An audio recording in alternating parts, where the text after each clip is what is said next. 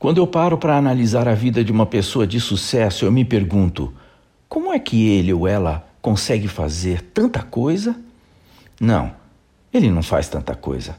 Ele faz poucas coisas muito bem feitas.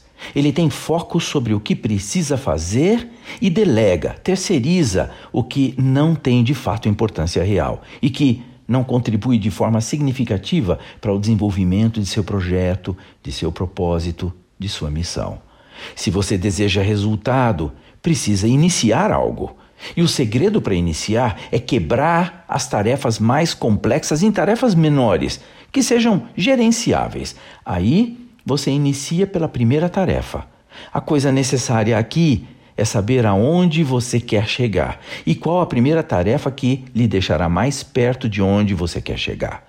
Então a pergunta a ser feita é: qual a única coisa que eu posso fazer de forma que todo o resto torne-se mais fácil ou desnecessário? Olhe sempre para o cenário todo. Ligue-se primeiro ao seu objetivo. Refiro-me à coisa que você mais quer conquistar na sua vida, sempre, todos os dias. Dessa forma, você estará ajustando seu rumo em direção à sua meta pessoal, definindo prioridades entre as suas tarefas e escolhendo as que terão maior possibilidade de lhe aproximar do seu objetivo. Você é quem mais deve a si mesmo. Por isso, tenha um propósito e ligue-se a ele em tudo o que fizer. Pessoas de sucesso não fazem mais coisas elas simplesmente se concentram nas coisas certas.